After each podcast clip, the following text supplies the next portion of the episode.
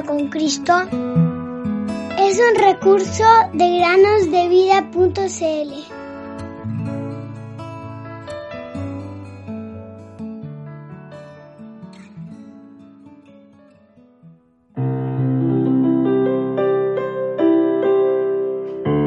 Porque por gracia son salvos, por medio de la fe.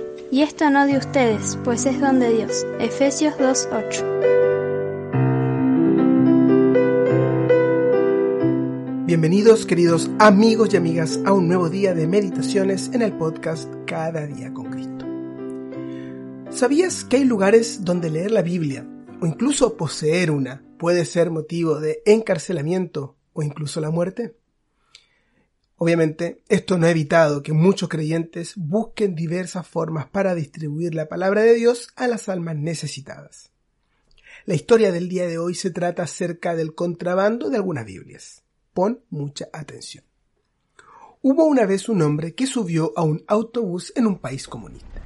Su deseo era viajar a las montañas. En sus manos tenía una caja con unas 30 Biblias aproximadamente, la cual estaba transportando para llevarlas a los cristianos de una tribu, quienes no tenían ninguna Biblia. El viaje era muy largo, duraba aproximadamente unas 12 horas. Cuando subió al autobús, miró a su alrededor, preguntándose dónde debía sentarse, llorando para poder pasar sus preciadas Biblias por los controles gubernamentales sin ser descubierto. Encontró un asiento vacío y puso las Biblias en el suelo junto a su pierna. Un momento después, un capitán de policía se sentó frente a él y, despreocupado, se quitó el sombrero y lo puso sobre la caja.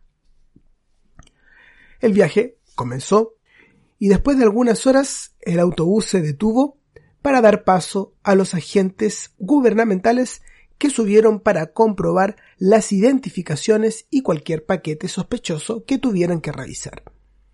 En ese momento al creyente se le aceleró el corazón, pues se acercaron y se pusieron junto a él. Se esperó lo peor. Cuando vieron la caja y la gorra del capitán sobre ella, Avanzaron por el pasillo y el hombre dio gracias al Señor en silencio por protegerlo a él y a las Biblias.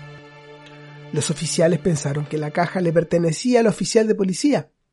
Ciertamente Dios guió a este creyente a poner las Biblias en aquel lugar y a sentarse allí, así como a conducir al oficial de policía al lugar correcto para preservar su palabra y prosperar a los creyentes a quienes estaban destinadas estas Biblias. Nuestro querido hermano entregó las Biblias a salvo a los creyentes que esperaban. En esta historia, querido oyente, Dios estaba protegiendo su preciosa palabra, la Biblia. Nosotros deberíamos conservar nuestras Biblias y acordarnos de leerlas todos los días, valorarlas mucho, pues hay quienes no tienen este privilegio. No tienen el privilegio de poseer una Biblia o de poder leerla libremente como nosotros. Toda la escritura es inspirada por Dios y útil para enseñar, para reprender, para corregir, para instruir en justicia. Segunda a Timoteo 3:16.